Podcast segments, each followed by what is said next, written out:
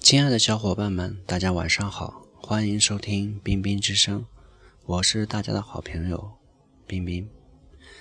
今天是二零一六年二月五日晚上十一点五十五分，今天是我的第一期节目，希望小伙伴们可以关注我，喜欢我。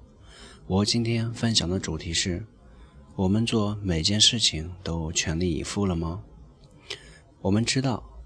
在我们的日常工作、学习、生活中，总会遇到许许多多这样的或那样的困难和问题，但是谁也不能保证自己的人生道路将会是一帆风顺的。而这些困难和问题，就好比挡在我们面前的那一座座高大挺拔的山峰。如果我们不去激发自己的潜能，全力以赴地去攀越这些山峰，那我们就只能在山脚下偷偷地哭泣。一边损耗自己宝贵的时间和精力，一边浪费自己的好心情。每个人对待问题和困难的态度是不一样的，有消极被动的，也有积极主动的。不同的人生态度将会产生不同的结果。下面我们就一起看看，积极主动的人生态度将会产生什么样的结果。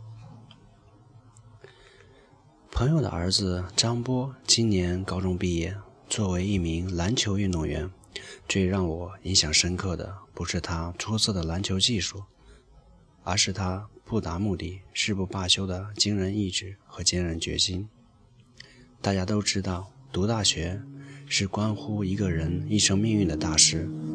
张波在这件事情上，自始至终都表现出了前所未有的急切和主动。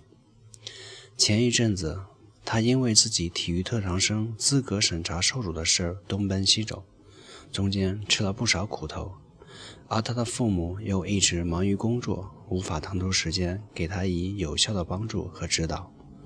张波一人奔走于教育局等政府单位，寻求最佳的解决办法。几经周折下来，他的事儿还是没有办成。可是张波仍旧没有气馁。此时，他突然想起来，一位许久不曾联系的初中同学，在张波的模糊记忆中，这位初中同学好像也是个篮球特长生。他就想看看对方有没有什么好的建议。心动不如行动，张波立马拨通了初中同学的电话。在一番沟通交流之后，这位初中同学果然给了他一些简化程序的方法和建议。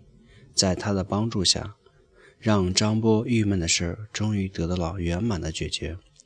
他顺利的被本地一所重点大学录取，成为了一名大一新生。小小年纪竟有如此这样的本事，张波的经历让我惊叹不已。我笑着对朋友说道：“您这个儿子以后肯定特别有出息，他凡事都会全力以赴，凭借着这样的精神气儿。”还怕没有一个前程似锦的美好未来吗？各位小伙伴们，我们试想一下，如果张波是消极被动的，那么结果又会是怎样的呢？